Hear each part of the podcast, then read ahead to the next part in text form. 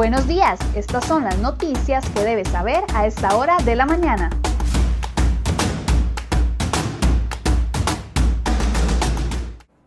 Lunes 8 de febrero, muy buenos días, gracias por acompañarnos en Serie Hoy Noticias. Damos inicio con las informaciones del día de hoy, de inmediato desde el sector de Guaycochea, donde hace algunos minutos inició el nuevo curso lectivo 2021 y Josué Alvarado, periodista de Serie Hoy, se encuentra en el lugar donde va a estar el presidente, donde acaba de llegar el presidente para hacer la inauguración de este curso lectivo. Veamos.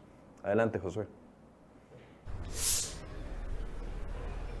Hola, muy buenos días compañeros. Estamos desde las afueras del CTP de Purral. En este centro educativo se va a inaugurar el curso lectivo 2021. El Ministerio de Educación Pública informó que se trata de 1.200.000 estudiantes de distintas edades que regresan a partir de hoy, lunes 8 de febrero, a las aulas. Eso sí, lo harán en distintos horarios, lo harán eh, con menos cantidad de estudiantes para tratar de cumplir los protocolos y así evitar más contagios de COVID-19. El día de hoy el curso lectivo inicia, arranca en el CTP de Purral aquí en Guaycoechea con la presencia de personal del Ministerio de Educación Pública y también con personal del Ministerio de Salud que durante las últimas semanas han intentado no solo de tener listos los protocolos, sino también de tratar de convencer a los padres de familia, a los encargados que hasta el día de hoy no están del todo seguros de enviar a sus hijos a las clases en medio de esta emergencia sanitaria que atraviesa Costa Rica y el mundo. Como dijimos al inicio de la, de la transmisión, serán 1.200.000 estudiantes los que inicien el curso lectivo a partir de hoy lunes de manera gradual en distintos eh, centros educativos, pero también en distintos eh, grados y eso es justamente lo que están tratando de controlar, que no lleguen todos eh, de una sola vez a las aulas y también eh, esto implica más personal en los centros educativos, profesores, personal de limpieza, entre otros. Nosotros nos vamos a mantener en el CTP de Purral, donde la inauguración. Ustedes pueden seguir toda la información en seriohoy.com y a través de nuestras redes sociales. Buenos días. Como les decíamos, el acto cívico estaba preparado para iniciar a las 7 de la mañana, sin embargo hubo un retraso y hasta hace escasos dos minutos inició. Vamos de inmediato con las informaciones preparadas para el día de hoy.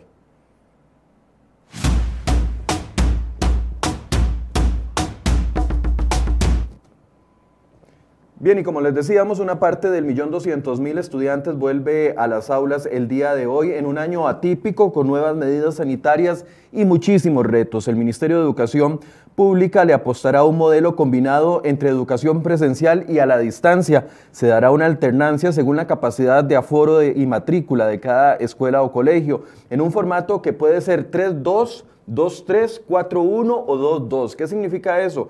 Bueno, la cantidad de días, es decir, si es 3-2, asistirán tres días a clases y van a trabajar a distancia los dos días restantes de la semana. Cada estudiante asistirá al centro educativo hasta un máximo de ocho horas diarias, empezando por los grupos de mayor edad, tanto en las escuelas como en los colegios. El Ministerio de Educación anunció importantes cambios para nivelar a los estudiantes con los contenidos pendientes que no desarrollaron durante el año de la pandemia y además van a variar el sistema de evaluación a uno menos rígido. Por el momento se mantendrá la entrega de paquetes de alimentos a estudiantes beneficiarios del programa de alimentación, al menos hasta el mes de finales de febrero, perdón, pues en marzo el proceso podría comenzar a variar. Todos los detalles los tenemos en cerehoy.com el día de hoy en la portada. Vamos con otros temas nacionales. Recope no es la única institución pública que está renegociando convenciones colectivas con sus empleados.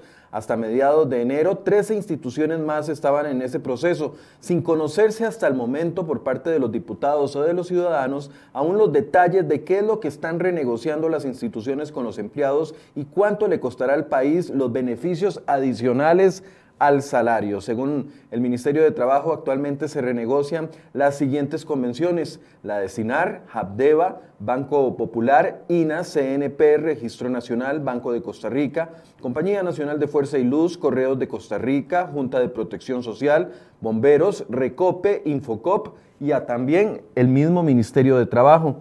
Además, otras ocho entidades públicas tienen convenciones colectivas vigentes y este año vencen la de la UCR y la de la Imprenta Nacional.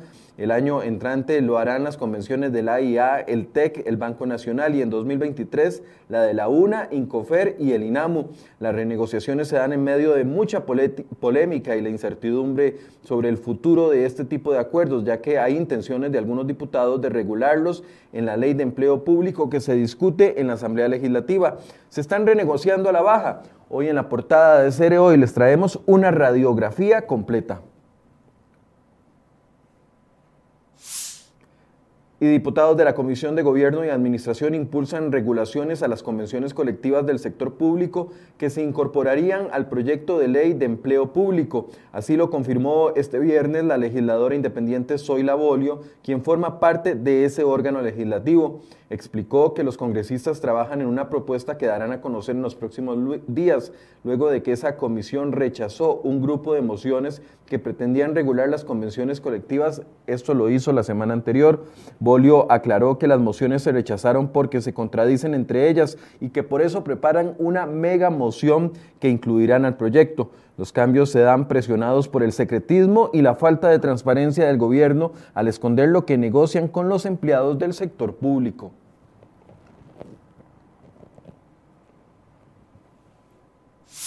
Vamos a un breve repaso por los sucesos de las últimas horas. Seis personas resultaron heridas tras un aparatoso choque entre dos carros ocurrido la noche del domingo en Cahuita, en la provincia de Limón. Al parecer uno de los vehículos invadió el carril contrario y chocó de frente contra el otro. Producto del impacto, una persona de 50 años sufrió heridas de gravedad que comprometían su vida. También este, otro hombre con cinco balazos fue trasladado al sector desde el sector de Pavas. Además, el derrape de una moto dejó dos personas graves en Pérez Celedón y los detalles de las víctimas no se dieron a conocer. Y como les decía, un hombre en otro tema descontará una pena de 30 años por cometer delitos sexuales y asesinar a una mujer de apellido Espinosa. El hecho ocurrió entre la noche del 19 de julio y la madrugada del 20 de julio en la localidad de Paraíso de Talamanca, en Limón. Según la investigación, el imputado de apellidos Kelly se aprovechó de que era vecino de la víctima para ingresar a la casa, violentarla sexualmente y posteriormente asesinarla.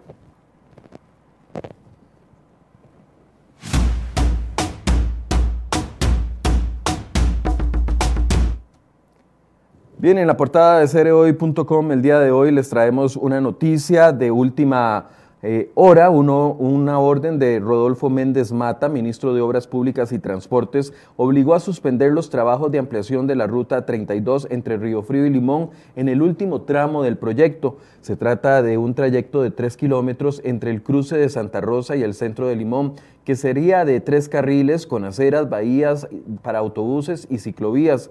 Kenneth Solano, director de la unidad ejecutora del proyecto, aseguró que cuando iniciaron la modernización vial no fueron notificados por el AIA de la existencia de algún proyecto que impactara los trabajos en la carretera. Hace aproximadamente un año la IA informó al CONAVI de la existencia de dos proyectos en marcha, la construcción del acueducto de Búfalo y la remodelación del alcantarillado del Cantón Central de Limón. El funcionario dijo que van a suspender las obras en esos últimos tres kilómetros para evitar algo que sucede muchas veces y que es muy criticado, que la IA rompa una carretera recién modernizada para colocar tuberías.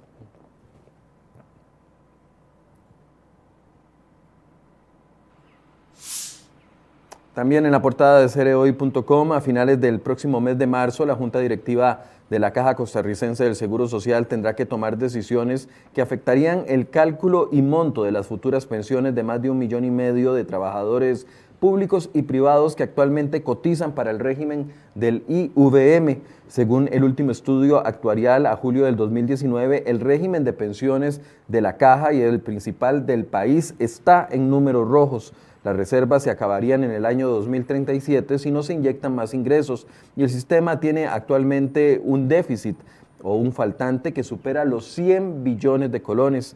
Ante este panorama, la gerencia de pensiones dio a conocer un menú de cuatro opciones de cambios que modificarían el cálculo de la futura pensión que usted recibirá. Esto incluye cambios en la edad de retiro y en el monto de la cotización que actualmente aportan los trabajadores y patronos para la futura pensión. Para el ex superintendente de pensiones y economista Edgar Robles, las propuestas de la gerencia de pensiones que se discutirán solamente son un parche que no soluciona el problema de fondo. ¿Qué es el verdadero problema y cómo se solucionaría? Bueno, les traemos esta información en la portada de cereoy.com el día de hoy. Bueno, y las aguas políticas se calientan de cara a la campaña del 2022. El exministro de Hacienda, Rodrigo Chávez, explora construir un nuevo partido político. Así lo confirmó este 6 de febrero en su perfil en la red social Twitter en un comentario con el que pretendió espantar los rumores de una eventual candidatura suya a la presidencia de la República en el 2022, Chávez confirmó que se reunió con varios grupos y personas insatisfechas con las opciones que hoy le da al país los partidos políticos. Dijo literalmente, exploramos el diseño y la ruta hacia un destino común, un proyecto de país con prosperidad compartida, un mejor país que es perfectamente posible. También discutimos sobre la posibilidad de construir un nuevo vehículo político limpio, sin ataduras ni intereses perversos. El economista y exfuncionario del Banco Mundial fue removido de su cargo como ministro de Hacienda por el presidente Carlos Alvarado el 28 de mayo del 2020 y desde entonces se convirtió en un fuerte crítico de las políticas económicas de esta administración. Y también otra nota que tiene que ver con elecciones, el expresidente de la República, Miguel Ángel Rodríguez, no logró convencer este domingo a los asambleístas nacionales del Partido Unidad Social Cristiana para discutir la posibilidad de una coalición electoral rumbo a los comicios presidenciales. La moción que presentó Rodríguez durante la sesión de la Asamblea Nacional este domingo recibió 56 votos en contra y solamente 31 a favor. Los analistas políticos consideran que la idea del exmandatario es o surge después de un ejercicio eh, matemático en el cual eh, ven que no les alcanzan los votos para volver a la presidencia en un corto plazo.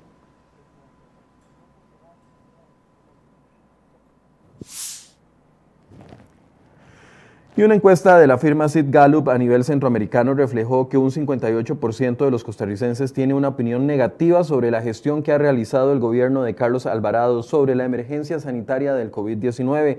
Según el estudio de opinión, un 42% sí lo apoya. Costa Rica a Costa Rica. La emergencia estuvo llena de restricciones ordenadas por el gobierno para contener la expansión del virus. El gobierno recibió las primeras dosis de la vacuna producida por Pfizer, no obstante el proceso de vacunación avanza muy lentamente y aún el grueso de la población no está inmunizado contra el coronavirus. En Centroamérica, los más satisfechos con la atención de la emergencia de su gobierno son los salvadoreños, quienes le dieron un 91% de buenas calificaciones al presidente Nayib Bukele.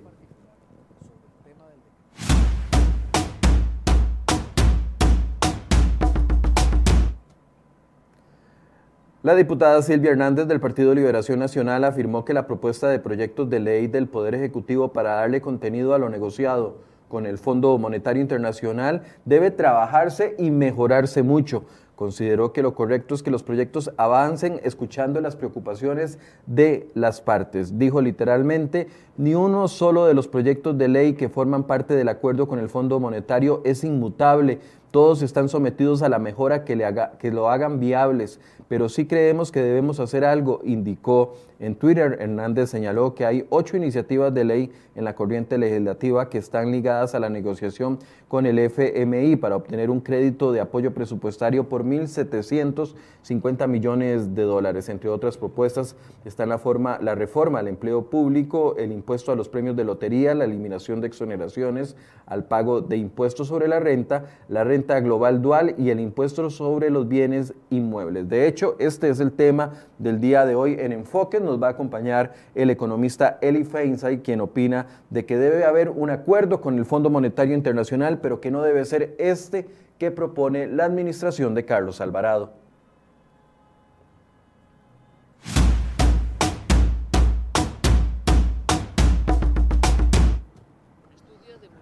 Noticias internacionales, las dudas sobre la eficacia de la vacuna anti-COVID de AstraZeneca frente a la nueva variante del virus llevaron a las autoridades sudafricanas sudafricanas a suspender la campaña de vacunación. La vacuna de AstraZeneca ya fue aprobada en otros países y también en la, en Unión Europea, pero debido a la falta de datos sobre la eficiencia de, en la población de edad más avanzada, algunos gobiernos decidieron recomendar el uso para personas de menos de 65 años o incluso menos de 55 años, como está sucediendo en España.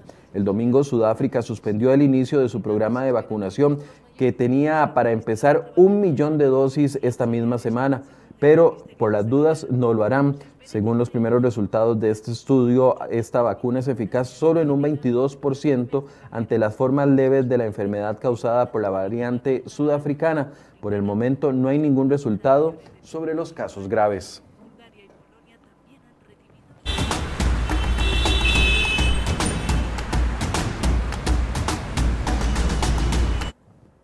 Bueno, hacemos un leve recorrido por las condiciones del tránsito. Ahí tenemos la rotonda de la Y en Desamparados, donde vemos el tránsito detenido en una parte por parte de los eh, oficiales de tránsito y otra parte fluida. Recordemos que hoy regresan las clases y podría haber más congestionamiento vial. Ahí tenemos la rotonda de la bandera, donde se ve un tránsito fluido en este momento.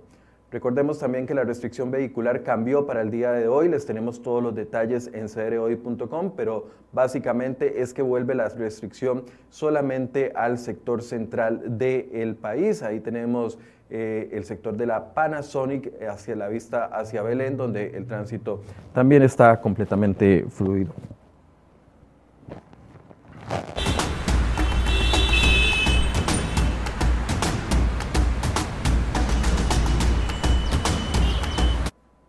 7 con 36 minutos, así llegamos al final de este resumen. Tenemos información que estamos actualizando minuto a minuto desde donde se está inaugurando el curso lectivo del 2021. Recordemos que los padres no están obligados a enviar a sus hijos a clases, sin embargo la recomendación de las autoridades del Ministerio de Salud y también del Ministerio de Educación es que los niños vuelvan a las clases. Esta semana recordemos que van a volver los cursos de mayor edad, tanto en escuela y colegio, y ahí vemos imágenes que eh, acaban de suceder hace algunos minutos, donde el presidente Alvarado llegó a este centro educativo para realizar la inauguración. Estaba previsto para las 7, sino, sí, pero empezando hace algunos minutos porque hubo atrasos. Vamos a tenerles información actualizada con Josué Alvarado, que se encuentra en la zona, y por supuesto se las vamos a llevar a través de cereoy.com. Los invito a que se conecten a las 8 de la mañana de nuevo con nosotros en el programa Enfoques. Muy buenos días.